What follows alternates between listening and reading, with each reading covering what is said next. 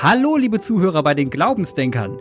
Weil über Glauben selten gesprochen wird, wollen wir darüber sprechen. Dieser Podcast ist für alle, die sich unmissionarisch mit Kirche und Glaube auseinandersetzen wollen, die nicht evangelisiert werden wollen, sondern suchen. Freigeistig, selbstbestimmt und vor allem kritisch. Mein Name ist Clemens Weins und wie immer rede ich auch heute wieder mit Jan, dem Priester aus Geldern und Heiko Pörsch aus Duttweiler, evangelischer Pfarrer. Hallo Heiko, hallo Jan, wie geht's euch? Hi Clemens, gut geht's. Hallo Clemens, ich bin auch da. Alles prima. Das freut mich. Ich sage ja immer äh, Gast, Gäste vor. Jan, du musst dich kurz zurückhalten. Heiko, stell dich doch mal kurz vor. Wer, wer bist du eigentlich? Wo kommst du her? Was machst du so? Ich bin 50 Jahre alt und seit vier Jahren hier in äh, Dudweiler evangelischer Pfarrer, einer der beiden. Äh, als ich mich vor viereinhalb Jahren auf die Fahrstelle beworben habe, haben alle Leute äh, herzliches Beileid gewünscht, dass man freiwillig ins Land der Heckenfranzosen wechselt. Äh, das ist in unserer Landeskirche so ein äh, dunkler Fleck, äh, wird auch teilweise Rheinisch-Kongo genannt.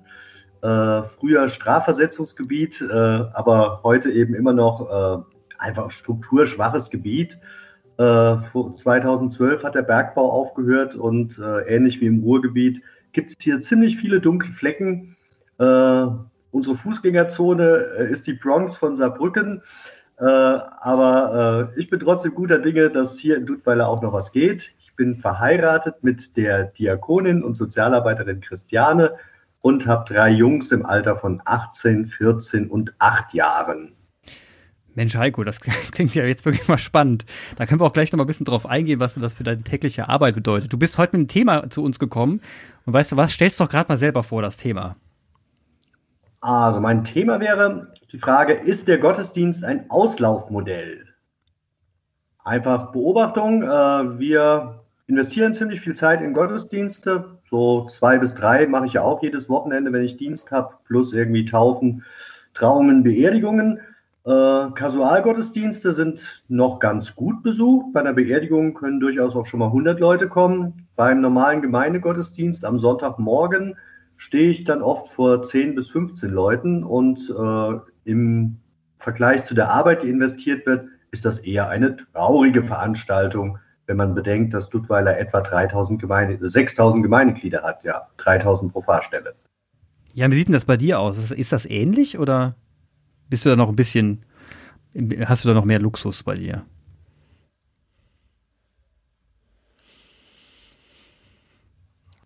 Erstmal Kasualgottesdienste, ähm, das sind so äh, Beerdigungen, das sind äh, bei uns Krankensalbungen, das sind also Beerdigungen, die nicht den ich sag mal, normalen Sonntagsgottesdienst, ähm, äh, das sind Messen, die oder Gottesdienste, die nicht den normalen Sonntagsgottesdienst betreffen. Und bei den, bei diesen Kasualgottesdiensten, da erlebe ich es äh, sehr, sehr breit gefächert. Also ich habe auch schon ähm, eine Beerdigung gefeiert mit nur äh, vier Personen plus Bestatter. Und äh, natürlich gibt's diese großen Dorfbeerdigungen, da kommen dann da auch 150 zusammen. Das ist sehr, sehr breit. Und man weiß, ich weiß oft äh, beim Trauer also beim Trauergespräch schon ungefähr, was mich erwartet. Bei den Sonntagsgottesdiensten und da muss ich jetzt sagen, vor Corona, weil Corona eine Zeitenwende gerade ein bisschen darstellt. Äh, vor Corona gab es mehr oder minder stabile ähm, Gemeinden, Gemeinschaften, die sich dann da trafen. Also beispielsweise haben wir sonntags hier in der Hauptkirche haben wir zwei Messen, eine morgens und eine am Abend um 19 Uhr. Und die sind sehr unterschiedlich in der, in der auch in der Atmosphäre. Äh, die Gemeinden von abends, die Leute von abends sind nicht unbedingt ähm, auch schon mal morgens da. Das ist ziemlich eine sehr eingeschworene Gemeinschaft jeweils, vor allem den Abendgottesdienst. Die, die, die, die Zahlen sonntags, das kommt auch auf das Dorf an. Also bei uns in der Stadt sind das so zwischen 50 und 100. Dann gibt's ja bei uns so Bauernschaften, wo wir auch sonntags feiern. Da kommen dann da so 30 und jetzt unter Corona-Bedingungen 15. Also, die kriegen dasselbe Programm quasi, ne? Wenn ich Predigtdienst hab, dann gibt's das, diese Predigt zu den Texten des Tages und dann spreche ich die mal vor den 15 und mal vor den äh, vor den 50 bis 100. Aber Heiko, ich gebe dir völlig recht, die, äh, die Zahlen, die, die werden immer kleiner.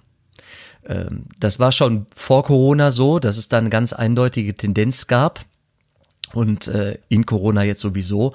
Und wir haben so Sorgen, was die Zeit nach Corona betrifft. Denn die Menschen, die gerade nicht mehr in den Tempel gehen, stellen ja fest, ach, irgendwie geht das auch ohne äh, persönliche Präsenz. Von den Älteren, die gehen dann tatsächlich gerade ins Internet ähm, oder falsch, ich verbessere mich, vors Radio oder das Fernsehen. Und ob die dann den ob die hinterher in ein, zwei Jahren wiederkommen, das steht echt in Frage. Das ist noch nicht ganz, äh, das ist noch nicht ganz klar. Ja, also ich kann das nur unterstützen. Ähm, gibt ja für alles bei Kirchens Untersuchungen, Kirchenmitgliedschaftsuntersuchungen und ähnliches.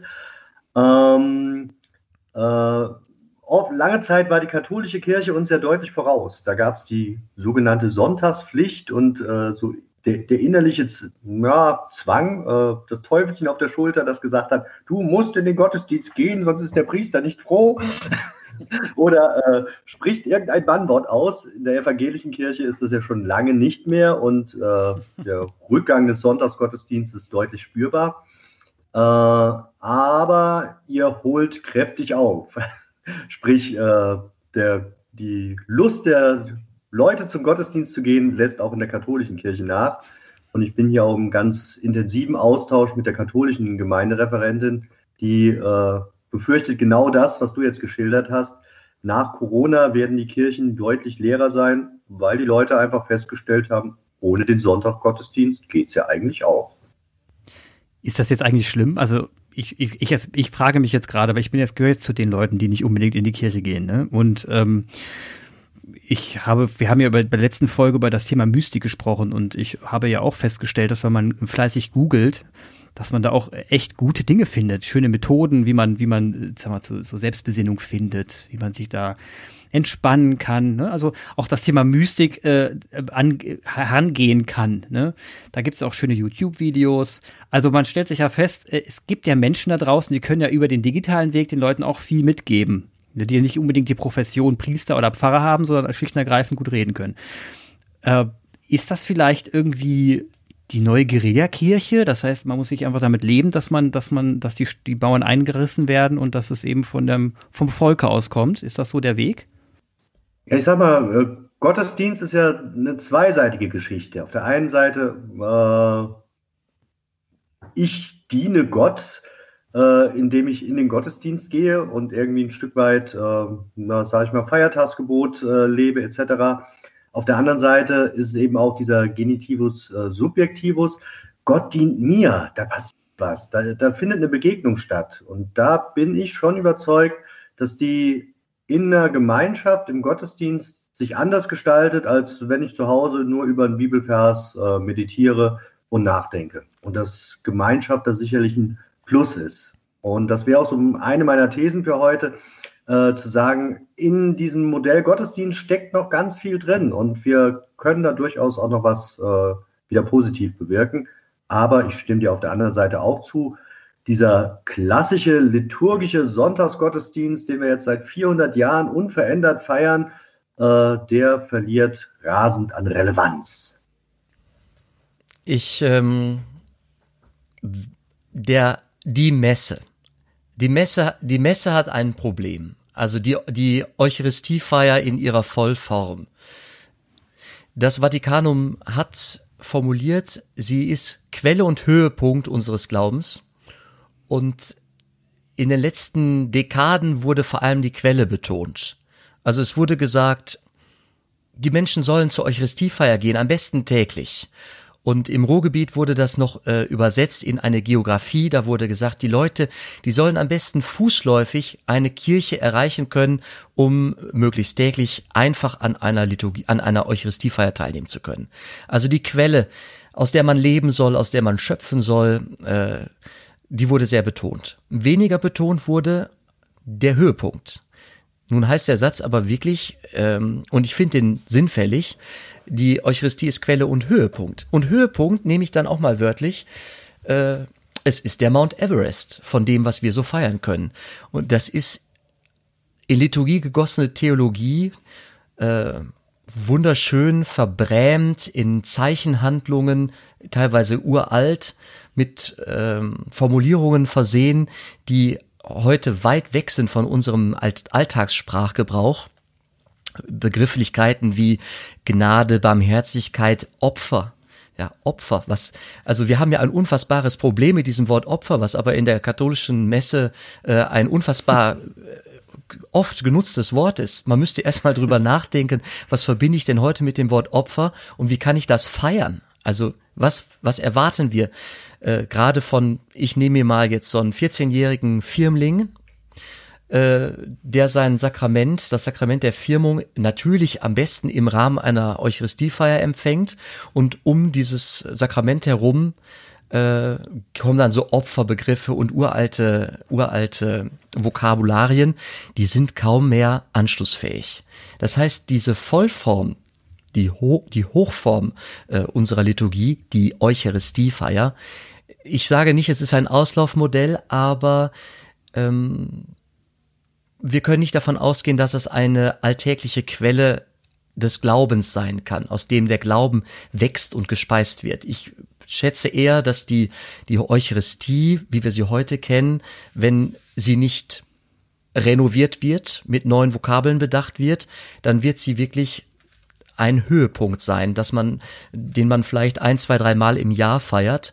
Aber darüber hinaus ähm, ist unsere Kirche wirklich gut beraten, nach anderen Gottesdienstformen zu suchen, die nicht so hochgesenkt, so reguliert, so äh, in Form gebracht sind, von Rom äh, bewacht werden, sondern Gottesdienstformen sucht, die niederschwelliger sind. Das, denke ich, ist die, äh, die, die wichtigste Aufgabe für die nächsten Monate, Jahre.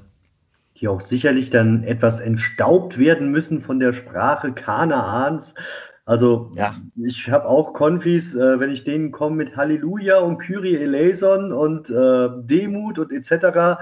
Das sind ganz viele Vokabeln, die sind einfach nicht mehr verständlich. Und wir müssen so viel Übersetzungsarbeit leisten und dann steigen viele eben einfach schon aus, bevor es überhaupt losgeht, ja.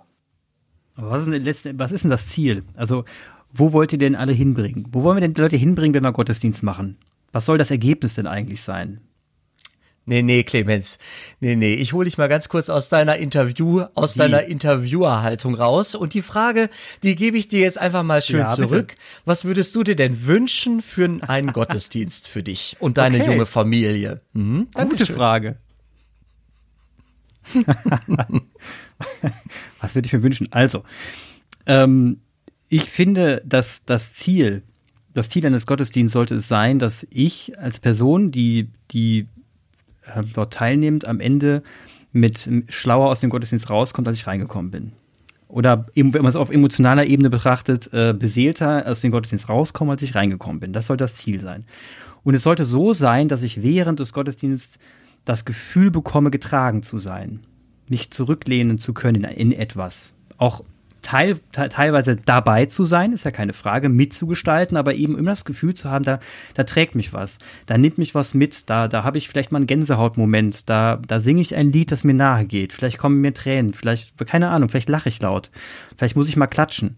Also, dass man, dass man die, die Emotion, den Emotionen frönt, dass man sich freut, gemeinsam, dass man, dass man singt, tanzt und lacht auch vielleicht mal zum Teil und nicht steif auf Bänken sitzt. Das, das, das würde ich mir mitnehmen wollen, das, das pure Leben in einem Gottesdienst zu fühlen, weil man ja immer davon ausgeht, man sagt immer, Gott wäre, ähm, wäre ja für mich irgendwo ist ein Lebensquell. Ne? Das ist ja auch das, was du bezeichnest als die letzte Lässigkeit und letzten Endes führt es dazu, dass ich das nur erreichen kann, wenn ich meine, wenn ich meine Emotionen durchlebt habe, dass ich auch mir auch sagen kann, alles abgehakt, heute bin ich alles durchgegangen, Trauerfreude und was auch immer, jetzt kann ich mich wirklich entspannt zurücklehnen und sagen, Mensch, das war's. Und da brauche ich Vehikel. Da brauche ich einfach Leute, die das beherrschen, mich dorthin zu tragen. Mit mir. Ja? Und das, finde ich, fehlt im Gottesdienst. Das sollte das Ziel eines Gottesdienstes sein. Wenn ich das jetzt höre als jemand, der Gottesdienste gestaltet und ähm, leitet, also der davor steht, dann ist das eine krasse ähm, Herausforderung. Trauer, Freude, Klatschen. Mhm ähm, Besinnung, ähm, Emotionen. Das ist schon, ich, also ich finde es gut. Und es ist ein hohes Ziel, aber es ist auch ein, ein Anspruch. Ne? Ich möchte noch was nebenlegen, äh, äh, ich möchte noch was äh, beitun. Ich wünsche mir, wenn ich selber Teilnehmer bin in einem Gottesdienst und ich komme in den Raum, dass ich ich muss das nicht, es muss nicht Heimat sein und ich muss, es muss nicht zu Hause sein, aber es soll so sein, dass ich mich da gut fühle, also wohlfühle. Ich möchte mich in dem Raum und in der, in der, in der Gesellschaft da irgendwie äh, gut fühlen. Vielleicht reicht das Wort willkommen. Willkommen fühlen. Vielleicht reicht das. Und allein das merke ich selber, äh, kriegen wir gerade nicht, nicht äh, automatisch hin. Dieser Willkommenshaltung ist gerade nicht eine Selbstverständlichkeit. Jedenfalls ist sie nicht selbstverständlich sichtbar. Wenn man die Leute fragt, ja, das ist schon in Ordnung, die sollen alle kommen, wie sie wollen, aber sie sollen mich nicht unbedingt, die anderen, die Fremden in diesem Gottesdienstraum, die sollen nichts von mir wollen. Das ist oft so eine Haltung äh, in unseren Gemeinden und die reicht nicht. Die reicht nicht mehr. Es, es braucht äh, in Zukunft schon für meine für meine Generation, um irgendwo zu sein, braucht es einen braucht es mehr Kontaktfläche als das, was wir gerade in unseren Sonntagsgottesdiensten äh, anbieten. Und mit wir meine ich jetzt nicht nur mich als wir als Seelsorger, sondern die Gemeinde, die sich da so trifft. Die kriegt es nicht mehr selbstverständlich hin, dass Leute von außen wahrgenommen, willkommen geheißen, angeguckt, angesprochen, wahrgenommen werden. Das ist ein Gefühl von mir. Ich kann das gerade nicht gut belegen, aber die Frage danach, warum Jugendliche nicht mehr von alleine kommen, wenn dann sind die geschickt ge, ge, ge, mitgezogen von den Eltern. Ähm, von alleine kommen, kommen gerade keine Jugendlichen in unseren Gottesdienst. Vielleicht noch, wenn sie einen Dienst haben als Messdiener. Ich bin ganz froh, dass wir noch diesen Messdienerdienst ähm, kennen bei uns in der Kirche. Aber es ist ein Ringen um den Erhalt äh, dieses Dienstes. Mit einem Dienst kommen sie vielleicht sogar noch alleine. Sonst nicht mehr. Schwierig. Obwohl mich das wirklich nicht, nicht wundert. Ähm, ich meine, der traditionelle Sonntagsgottesdienst, egal ob es die katholische Messe ist oder der protestantische Wortgottesdienst, hat ja schon eine riesige Hürde. Wie gesagt, da gibt es eine Menge Übersetzungsarbeit zu leisten. Wir haben viele Traditionen, die nicht mehr ohne weiteres verständlich sind. Äh, eine gute protestantische Predigt, mittlerweile setzt sich ja der Satz durch, darf nicht länger dauern als zehn Minuten. Oft ist eben doch noch eine Viertelstunde. Äh, Jugendliche sind in der Regel nicht mehr in der Lage, eine Viertelstunde einer Predigt zuzuhören. Äh, Im Radio haben wir maximal 90 Sekunden Text. Übrigens auch ein kleiner Vorwurf hier an das Medium. Ihr seid ein bisschen zu lang. Aber äh, okay.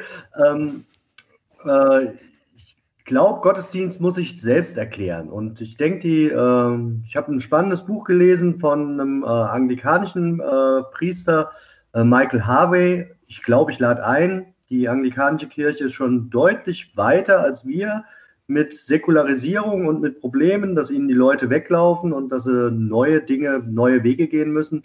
Und so sein ähm, Kernsatz ist, inviting some, someone to something you love. Also jemanden einladen zu was, was ich selber liebe, was ich selber, um es jetzt auch mal so plakativ zu sagen, geil finde. Wenn ich richtig Spaß habe an was, dann lade ich auch Leute ein, dann kommen Leute, die laden wiederum andere ein und dann wird das auch zu einem guten Geschehen. Und das habe ich durchaus auch immer wieder erlebt, erlebt es auch jetzt in der Gemeinde. Wir haben so ein Leuchtturmprojekt, nennt sich Gottesdienst im neuen Gewand. Da hat sich relativ schnell ein Team entwickelt. Die Leute aus dem Team laden wieder andere ein. Und da habe ich dann auch eben mal 40 oder 50, 60 Leute im Gottesdienst sitzen und ein ganz anderes Gefühl. Auch ich als einer der Hauptakteure, als eben, wie gesagt, der Gottesdienst mit zehn Leuten, die sich möglichst großflächig in der Kirche verteilen. Ja, okay, das, diese Kritik ist jetzt angekommen, die habe ich schon mal rausgehört, dass wir zu lang sind. Wir müssen, wir denken halt manchmal zu lang, ne? Das ist ja unser, bis wir einen roten Faden gefunden haben, ist halt manchmal so. Entschuldigung für das, aber es hilft halt nichts. Und die andere Sache, was wollte ich sagen? Die, ähm, Jetzt habe ich einen roten Faden. Nee, genau. Es geht um die Kirche. Du hast gerade eben gesagt, wenn man in die Kirche geht, dann muss man sich irgendwie zu Hause fühlen. Ne? Oder es muss, es muss Spaß machen und geil sein letzten Endes, um das Ganze äh, auch weitertragen zu wollen. Und sich nicht schämt, dass man sagt, ey, ich war am Sonntag in der Kirche. Das äh, kommt nicht gut. Klar. Und ähm, ich gehe noch ein bisschen weiter. Ich sag's mal so: Strukturen machen Verhalten und Kommunikation entsteht durch Strukturen.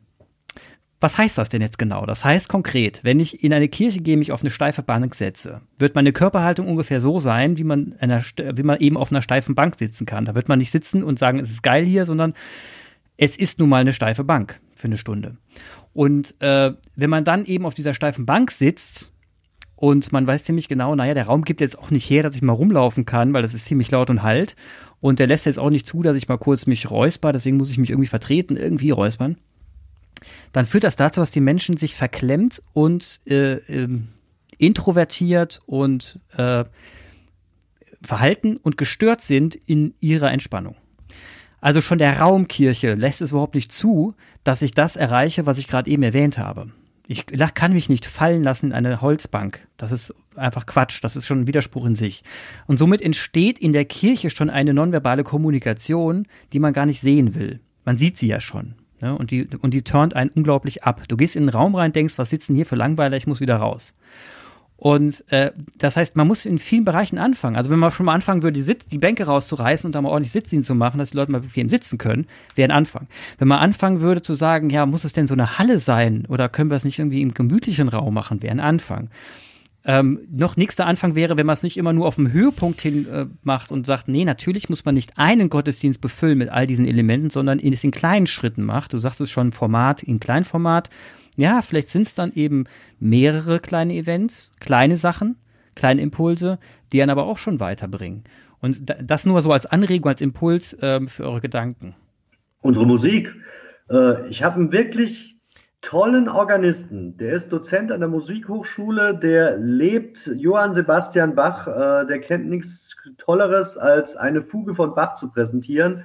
Aber wenn mit dem die Pferde durchgehen, dann spielt er auch mal ein Nachspiel über zwölf Minuten. Äh, rein statistisch gesehen finden aber nur zwei Prozent der Bundesbürger Orgelmusik überhaupt ansprechend. Und meine Konfirmanden, für die ist das schlicht und ergreifend Strafe hoch 10, dann zwölf Minuten da zu sitzen, ein Orgelnachspiel zu hören. Dagegen, wenn eine Band da spielen würde und äh, ordentliche äh, Rockmusik gibt es ja auch, Worship-Musik äh, präsentieren, da sind die dabei. Da sind die auch bereit, eine Viertelstunde länger zu bleiben. Clemens, ich muss dir kurz, also du bist gerade den äh, Kirchenbauern der letzten Jahrtausende wirklich nicht so gerecht geworden, muss ich kurz äh, doch nach, muss ich kurz nachfassen. Also irgendwie, ähm, ich weiß nicht genau, was du alles empfindest, wenn du in so Kirchen gehst, aber du hast, äh, du siehst nicht als allererstes die harte Holzbank, wenn du in eine unserer Kirchen gehst. Unsere Tempel, vor allem die alten, die haben doch auch auf dich das weiß ich sogar, eine andere Raumwirkung. Also die Kirchen, wie sie gebaut wurden, und erstaunlicherweise ist, ich sag mal ein bisschen lapidar, die Laufkundschaft ist ja falsch. Also die, die Besucher, die nur mal ebenso in eine Kirche gehen, sogar bei uns in unsere äh, Stadtkirche, die gehen da nur mal ganz kurz rein, mal eben gucken. Und der, die Aufenthaltsdauer ist kurz, vielleicht so fünf Minuten, die gucken, was kann man hier machen. Das Angebot bei uns ist leider begrenzt. Es, es ist beschränkt auf, man kann einmal eine Kerze anmachen bei der Maria. Das machen dann wirklich auch äh, gar nicht wenige. Also viele Kerzen brennen bei uns äh, als ja, Opfergabe, also als so eine Opferstockkerze und belegen, äh, wie viele tatsächlich das nutzen. Aber den Gottesdienst zu feiern, und das ist jetzt der Link, äh, und da gebe ich dir völlig recht, das, das hat einen Gemeinschaftsaspekt und da sind unsere Kirchen nicht, nicht für ausgelegt. So wie wir Gemeinschaft gestalten würden, keine Ahnung, Stühle, Kreise, einander sich zuwenden, etwas in die Mitte nehmen, ähm, dafür sind unsere Kirchen tatsächlich äh, nicht, nicht unbedingt gebaut. Da gilt es irgendwie was zu, was zu tun. Ja. Manche Kirchen beginnen gerade gegen unfassbar starke Widerstände aus der Tiefe der Gemeinden, sich gegen die Bänke und für Stühle zu entscheiden. Aber das sind krasse Entscheidungsprozesse. Äh, das Ringen darum, das kann drei Jahre dauern, bis dann ein Kirchenvorstand oder ein Gemeinderat, ein Pfarreirat sagt, okay, wir reißen die alten Bänke raus und ersetzen sie durch Stühle. Das sind so Aufbrüche ganz vorsichtig und ähm, müssen immer ein bisschen gepusht werden von einem äh, Pfarrer oder einem Seelsorgeteam, das dann damit auch arbeiten mag. Weil dann hast du andere Möglichkeiten. Ne?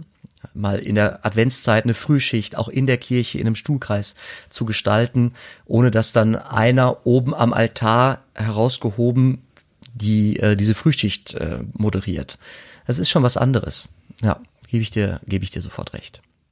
Und dann kommt das Landesdenkmalamt und sagt, nee, geht gar nicht. Oder der Finanzkirchmeister und sagt, 50.000 Euro, nee, haben wir nicht. Aber äh, ich glaube, der, der Raum macht es letztlich gar nicht. Ich bin in Afrika in Kirchen gewesen, die sehen Kopie aus wie unsere Kirchen, aber die Leute sind begeistert. Die machen mit, äh, ja, sage ich mal auch so ein Stichwort, Betroffene zu Beteiligten machen. Eben, die kommen nicht nur irgendwie als äh, Predigthörerinnen, sondern die feiern wirklich Gottesdienst mit. Und dann haben die auch Bock, zwei Stunden Gottesdienst zu feiern. Äh, was man uns hier keinem zumuten würde. Ich war gestern auf bei einem Gruppenleiter-Grundkurs. Also Jugendliche zwischen 16 und 19, die eine Gruppe leiten wollen, bei uns irgendwie in der kirchlichen Jugendarbeit, kamen aus verschiedenen Teilen unseres Bistums. Und äh, unter Corona-Bedingungen haben die gerade eine Woche miteinander, wo sie verschiedene Inhalte lernen, Aufsichtspflicht, ähm, Jugendschutz, äh, Prävention äh, von, von sexueller Gewalt etc. Unter anderem auch eine Einheit zum Thema Spiritualität. Man könnte ja davon ausgehen, dass ähm, Menschen, die bei der Kirche Jugendarbeit machen, dass die sich fragen, ja, wie können wir Spiritualität gestalten? Und da wurde ich aus, wurde ich für eingeflogen für diese Einheit Allein das ist ja schon bemerkenswert, dass die Teamenden, die da Verantwortung tragen, sagen, ach, es wäre schon schön, wenn dafür ein Priester kommt. die waren da selber nicht so ganz safe, wie sie es machen. Und dann habe ich gesagt, ach, ich habe da Bock dran und ähm, habe das thematisiert, problematisiert, dass eigentlich sie selber auch könnten und habe dann da Spaß gemacht mit den, mit den Jugendlichen und den Teamern. Und habe Folgendes festgestellt. Es gibt keine Selbstverständlichkeiten mehr davon auszugehen, dass ein Gruppenleiter, der Messdiener äh, anleitet, dass der glaubt, es gibt ein Leben nach dem Tod, ist keine Selbstverständlichkeit. Und wir kamen in ein Gespräch darüber.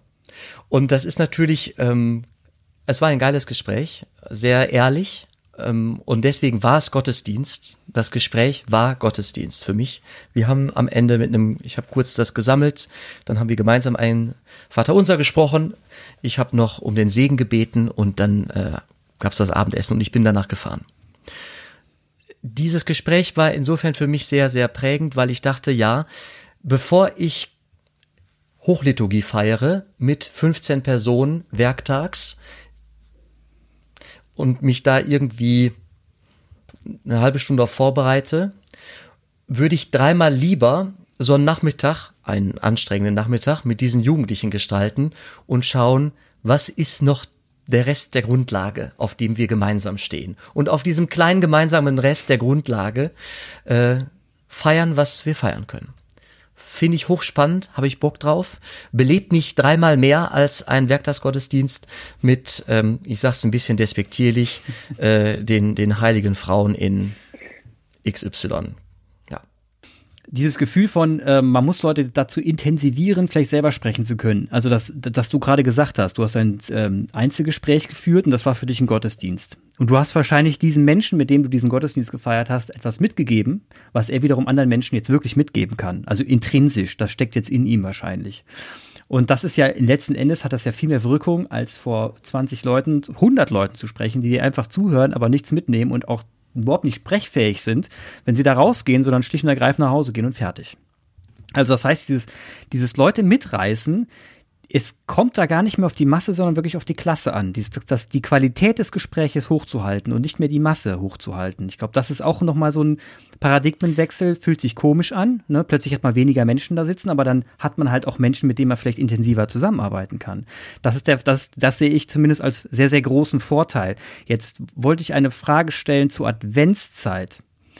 Jetzt, wir haben Corona. Corona wird jetzt wieder mehr. Wir können davon ausgehen, dass die, die Lockdowns auch wieder dazu nehmen.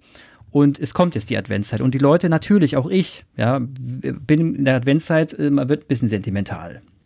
Draußen wird es dunkel, Hormonspiegel stellt sich auf irgendeine Weise um. Ich weiß nicht wie, habe ich noch nicht rausgefunden, aber irgendwas passiert da. Und du riechst irgendwie schon Zimt, obwohl keiner da ist, willst die Kerze anhaben und sehnst dich auch nach Besinnung. Was ist denn da, wie, wie, wollt, wie wollt ihr es schaffen, den Menschen was mitzugeben, dass sie letzten Endes selber in der Lage sind, vielleicht mit ihrer Familie sich zu besinnen und nicht noch jemand extern brauchen. Wie, wie, wo habt ihr da, habt ihr schon Ideen, wie ihr, die, wie ihr die Leute anpacken wollt zu der Zeit? Bei uns wird es eine, also wir haben ähm, zu den geprägten Zeiten kommt unser Pfarrbrief heraus. Also eine, eine Verteilung der, der, der Pfarrnachrichten ge, gepimpt mit, mit, äh, mit Erzählungen, Geschichten aus dem, aus dem Leben der Gemeinde. Äh, zusätzlich gibt es die Informationen zu den Weihnachtsgottesdiensten, zu den Liturgien, die dieses Jahr ja, wegen Corona nochmal ganz anders ausfallen werden als sonst. In diesen Fahrbrief, der zum Advent äh, erscheint, werden Impulse liegen, die quasi Hausgottesdienste ähm, gestalten lassen zu Hause, ohne eine externe hauptamtliche Begleitung.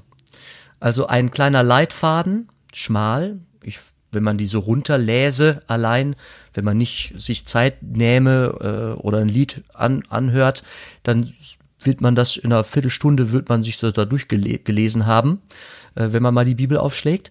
Aber wenn man sich ein bisschen Zeit nimmt, drüber nachdenkt, das schlagen wir auch so vor und nochmal ein, äh, ein Adventslied dazu sich anhört, dann ähm, kommt man da auf eine schöne Zeit, so auf eine halbe Stunde Unterbrechung des Alltags, die man sich selber zu Hause gestalten kann, im Rahmen der Familie.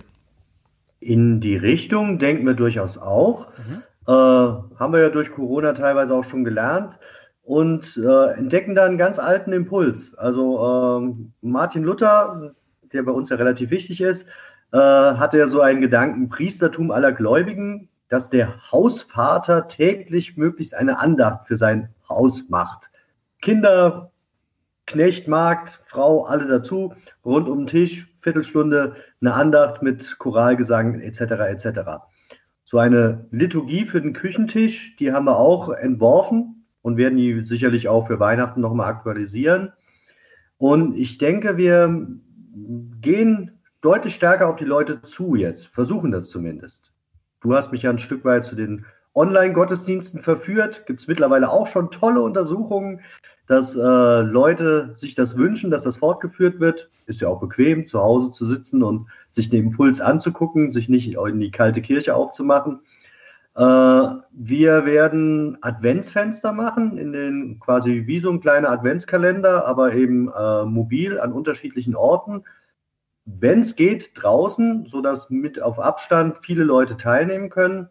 Und wir planen gerade äh, auch in ökumenischer Verbundenheit, also mit der katholischen Gemeinde hier, an Heiligabend einen Gottesdienst im Stadtpark. Da gibt es so eine Konzertmuschel, da können die äh, Veranstaltenden äh, unterschlüpfen. Da gibt es ein bisschen Technik und äh, ganz schön, also die Bezirksgemeinde, die ist an uns zugekommen. Der Bürgermeister hat gesagt, könnt ihr nicht was machen? In eure Kirchen dürfen nur 100 Leute, äh, da ist doch ein riesiger Bedarf. Machen wir nicht äh, zusammen was? Also die werden uns unterstützen, die werden Ordnerdienste machen, äh, da, wegen der Nachverfolgung etc. Und wenn das alles so läuft, dann könnten wir da einen wunderschönen Open-Air-Gottesdienst haben. Halbe Stunde, aber sag ich mal, nah dran am Original. Jesus ist auch in einem saukalten Stall äh, oder in einer ja, Höhle zur Welt gekommen. Die Hirten haben sich den sprichwörtlichen Arsch abgefroren und äh, ja, vielleicht müssen wir dahin auch wieder zurück. Ja, du hast gerade so komisch geguckt bei dem Thema Arsch, äh, äh, Arschkalt und, und Jesus äh, im Stall und Höhle. Hat dich da was irritiert? Ja, ja, ja. Ich, also wie kalt das da so über die ich kann jetzt über die Temperatur im, im alten Israel, äh, ich weiß es gar nicht, also die Wüste ist schon sehr kalt. Ja, nachts ist die Wüste kalt, aber wie kalt das da so war, weiß, weiß ich ja gar nicht so genau. Ne? Äh, nichtsdestotrotz, also über diese Geografie hinaus ist es ja schon so, dass, ähm, dass Jesus irgendwie äh, zur Welt kommt, also und die Welt ist groß. Also überall ist Welt. Ne? Er will halt überall so sein. Ja, eben auch im Kalten. Und eben auch im sehr heißen. Also es ist ja verrückt, äh, der 24. Dezember auf der Südhalbkugel ist halt Hochsommer. Ne? Auch die feiern da irgendwie Weihnachten. Und haben ganz andere Probleme. Schweiß, Hitze, ne? umkippen, zu wenig getrunken und so. Ja, das sind die Herausforderungen. Der 24. Dezember ist ja auch eine Erfindung der alten Kirche. Das ist ja nicht das Geburtsdatum. Das müssen wir ja keine mehr erzählen. Für die Nordhalbkugel ja sehr sinnfällig. Das Licht der Welt in der kürzesten Nacht, gut, was die dann halt in Australien machen. Ich habe noch nicht so viel Kontakt gehabt zu australischen Katholischen oder Christen überhaupt. Aber ich sag mal, dass es relativ bescheidene Umstände waren, in denen der Erlöser zur Welt kam. Ist so. Wird so liest man heraus. Wir haben, wir haben darüber gesprochen. Thema war heute, ist der Gottesdienst ein Auslaufmodell? Also für mich ist klar geworden, es ist, es ist ein Auslaufmodell, äh, so wie er ist, so wie wir ihn klassisch kennen, aber äh, ist in dem Sinne kein Auslaufmodell, wenn man, äh, wenn man euch zuhört, weil ich euch beiden, bei euch beiden raushöre, dass ihr quasi den direkten Draht sucht, die, die, den direkten, ich sag jetzt mal, diesen, dieses bilaterale Gespräch und der intensive Gottesdienst, der auch mal 30 Sekunden dauern kann. Also ich habe so ein bisschen herausgehört, dass da, ähm, dass da weiterhin Gottesdienst ist, aber die alte Methode Auslaufmodell ist. Und jetzt habe ich noch eine Frage zum Schluss. Heiko, ähm, der Jan hat jetzt die Folgen davor viel über seinen Glauben gesprochen. Er wird wahrscheinlich die Folgen danach auch noch mal viel über seinen Glauben sprechen. Aber ich wollte dich mal fragen. Ähm, was ist, was bedeutet denn für dich Glauben? Wie, wie, wie hast du zu Gott gefunden und wie, was ist für dich eigentlich Gott? Holla, auf das Thema bin ich ja jetzt gar nicht vorbereitet. Äh, gut, ähm, wie ich zum Glauben gefunden habe, ist relativ, äh, kann man ja biografisch erklären. Äh, ich komme aus einem ganz normalen Arbeiterhaushalt. Äh, die Mama ist regelmäßig zur Kirche gegangen, der Papa hat eine blöde religiöse Sozialisation gehabt und war eigentlich äh, Agnostiker. Äh, auch ganz sonderbares Bild von Kirche gehabt. Äh, und dann bin ich im Konfi-Unterricht gelandet und hatte einen sehr engagierten Pfarrer. Und äh, im Konfi-Unterricht hat es bei mir Klick gemacht. Und äh, da hat sich eine ganze Jugendarbeit draus entwickelt. Also nicht nur bei mir hat es Klick gemacht, sondern bei 30 anderen etwa. Und wir hatten über vier, fünf Jahre eine total geniale Zeit. Kirche hat uns vertraut, hat uns einen Raum zur Verfügung gestellt, den wir selber gestalten konnten, äh, also auch den physikalischen Raum. Äh, wir haben uns vier, fünfmal die Woche getroffen, äh, über Gott und die Welt diskutiert, aber eben auch einfach unglaublich viel Spaß gehabt, das erste Bier zusammen getrunken, die Partys gefeiert, etc. etc. Und dann steht man irgendwann vor dem Abitur und fragt sich, was mache ich nun mit meinen Fähigkeiten? Und da hatte mich in der Tat der Glaube so weit gepackt, äh, dass ich gesagt habe, ich werde nicht Polizist und werde nicht Koch, ich studiere nichts äh, Anständiges, sondern versuche es mal mit Theologie. Und es hat mich nicht mehr losgelassen und bis heute fasziniert es mich. Das Klick hätte ich jetzt noch gerne verstanden. Du hast gesagt, es hat Klick gemacht. Was da hat denn da Klick gemacht? Was hat da Klick gemacht? Äh, dass es ein Gegenüber gibt, äh, ich nenne es jetzt einfach mal Gott, der äh, in irgendeiner Weise ja, auch ein Gegenüber sich gewünscht hat, diese Welt geschaffen hat und ich habe mich als ein Voraussetzung und bedingungslos geliebtes Schöpf entdeckt. Mit all meinen Macken und Fehlern und äh, da sage ich, ist mir die christliche Religion die liebste von denen, die ich mir angeschaut habe, dass ich eben katastrophal scheitern darf, aber immer noch eben ein liebendes Gegenüber habe und immer wieder neu anfangen kann. Das hat bei mir Klick gemacht. Hast du das gemerkt, dieses, dieses bedingungslose Lieben? Du sagst ja, bedingungslose Liebe, ich kann alle meine Fehler ähm, äußern, ohne dass, dass ich was fürchten muss. Ich, ich spüre nur großes Vertrauen, quasi großes Vertrauen und große Liebe. Wie, war das, war das, war das ein Schlüsselmoment oder hast du das irgendwie rational erfasst? Also hast du das gelesen, hast gesagt, aha, so wird das sein, oder hast du es irgendwo gefühlt?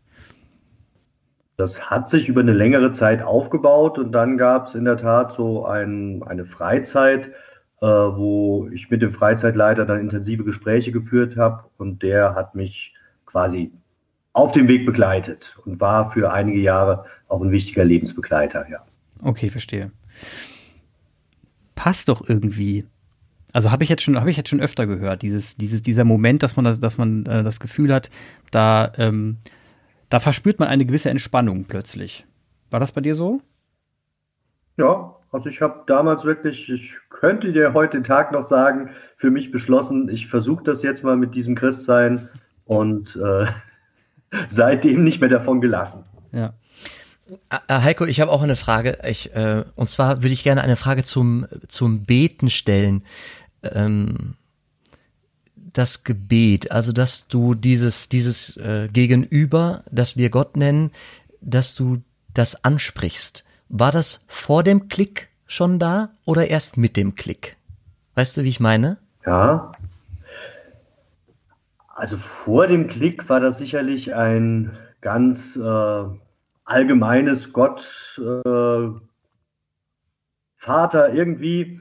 Äh, und nach dem Klick äh, würde ich schon sagen, ja, ist eine, ja, ist wie eine, wie, ja, letztlich wie eine Freundschaft ist natürlich klar, dass da ein qualitativer Unterschied steht, äh, aber mit diesem Gegenüber kann ich reden, äh, wie mir der Mundschnabel gewachsen ist und äh, habe auch nicht das Gefühl, die Gebete bleiben an der Zimmerdecke kleben, sondern die dringen durch und da kommt auch was zurück.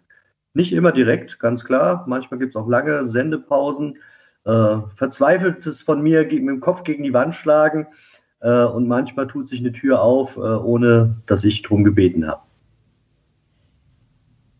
Schön, die, die sich öffnende Tür.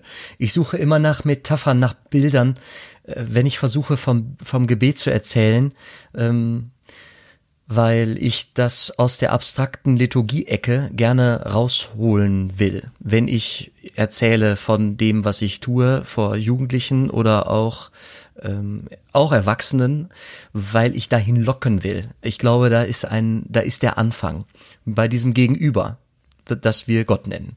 Wenn ich das auf einmal entdecke, dass es für mich ein, ein Gegenüber gibt, dann passiert dann auch irgendwann Gottesdienst. Aber dahin zu locken, das ist mir gerade eine, eine heilige Aufgabe. Ja, schön, schöne, die sich öffnende Tür. Mhm. Schönes Bild. Oder dein Sessel, in dem du abends sitzt und deine Kerze anmachst. Ja, ja, ich nach sowas suche ich. Wie soll ich sonst beschreiben, weißt du? Das äh, ist dann ein Stammeln, ein Suchen, ein ja. Und, und ich sitze hier als der Zweifler, der, bei dem, der noch nicht sagen kann, ob es bei ihm Klick gemacht hat oder auch nie Klick machen wird. Und ich mir das anhöre und, und ich in der, in der Tat nicht greifen kann. Also ich kann es auch noch nicht mehr emotional nachvollziehen. Es fällt mir unfassbar schwer. Und ähm, das äh, ob es die Momente waren, die ich schon hatte, wo es bei mir Klick gemacht hat, oder ob es Momente des, des schönen Gefühls waren, das kann ich nicht sagen. Ja, und äh, vielleicht kann das, Jan, Jan könnte es wahrscheinlich eher sagen als ich, der mich von außen betrachtet hat.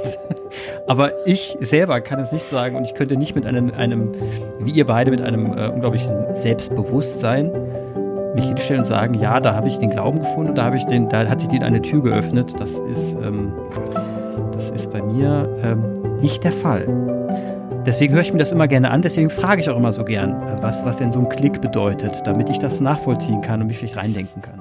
Ja, Clemens, du tanzt auf diesem Brunnen herum, oben. Du tanzt so herum um diesen Brunnen, aber du willst nicht springen. Du, du, du Kopfmensch, du Alter. Solange du so verzweifelst, mit deiner Vernunft versuchst, das zu fangen, wird, wird es dir nicht gelingen. Wenn du das nicht loslässt, Kollege, Ach, der Herr, der wird dir, den Brunnen, der ist ja immer offen. Ich werde mir das noch ein bisschen, dein Tanz, den Tanz, den gucke ich mir noch ein bisschen an, wirklich. Jetzt fühle ich mich wie Rumpelstilzchen. Okay, gut, da haben wir das doch wieder geschafft für heute. Ich habe auch ein Bild für den Podcast. Fantastisch. Ich danke euch, ich danke euch recht herzlich für eure schöne Zeit. Das hat Spaß gemacht, mit euch zu reden. Ähm, Heiko, du bist immer wieder gerne eingeladen. Wenn du ein Thema hast und dem Podcast beiwohnen willst, sag einfach Bescheid. Dann machen wir das wieder. Das hat mir sehr viel Spaß gemacht. Danke, Heiko, dass du da warst. Herzlich willkommen. Und danke dir, Jan, natürlich auch. Danke dir, Clemens. Hab mich auch wohl in eurer Gemeinschaft gefühlt. Äh, gerne wieder.